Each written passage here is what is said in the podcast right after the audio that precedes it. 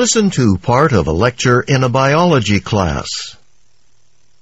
Okay, I have an interesting plant species to discuss with you today. Uh, it's a species of a very rare tree that grows in Australia, Eidothea hardeniana, but it's better known as the nightcap oak. Now, it was discovered only very recently, just a few years ago. Um, it remained hidden for so long because it's so rare. There are only about, oh, 200 of them in existence. They grow in a rainforest, in a mountain range, range in the north part of New South Wales, which is uh, a state in Australia. So just 200 individual trees in all. Now, another interesting thing about the nightcap oak is that it is it represents a, a very old type, a kind of tree that grew a hundred million years ago. Um, we found fossils that old that bear a remarkable resemblance to the tree. So it's a primitive tree, a, a living fossil, you might say. It's a relic from earlier times, and it has survived all these years without much change. And it's probably a kind of tree from which other trees that grow in Australia today evolved.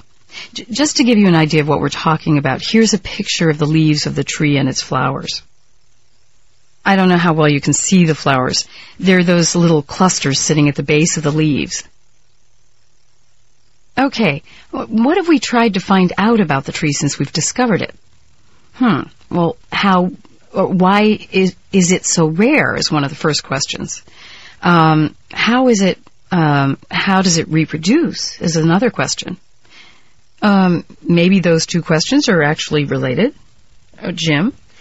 Hmm, I don't know, but I can imagine that, for instance, uh, seed dispersal might be a factor. I mean, if the, um, you know, if the seeds cannot really disperse in a wide area, then, you know, the tree may not uh, colonize new areas. It, it can't spread from the area where it's growing. Right. And that's, that's actually a very good answer.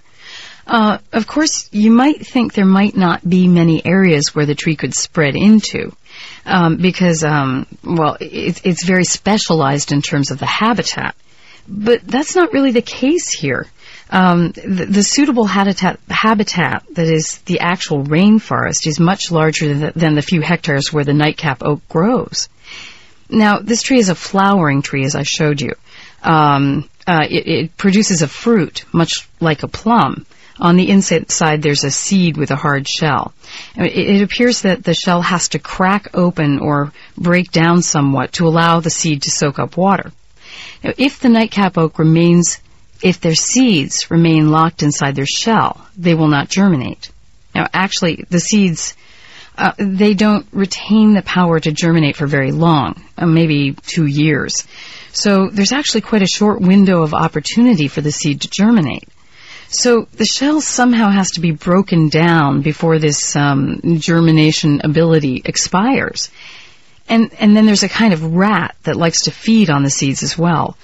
So given all these limitations, not many seeds that the tree produces will actually germinate.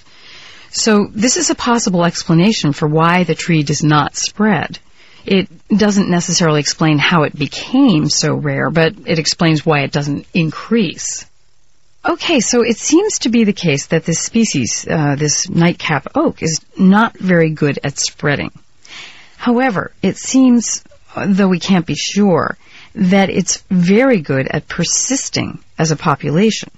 Um, uh, we there there are some indications to suggest that the population of the nightcap oak has not declined over the last, uh, you know, many hundreds of years. So it's stayed quite stable. It's not a remnant of some huge population that has dwindled in the last few hundred years for some reason. It's not necessarily a species in retreat. Okay, so it cannot spread very well, but it's good at maintaining itself.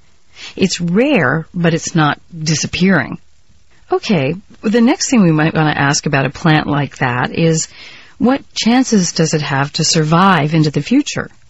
Let's look at that.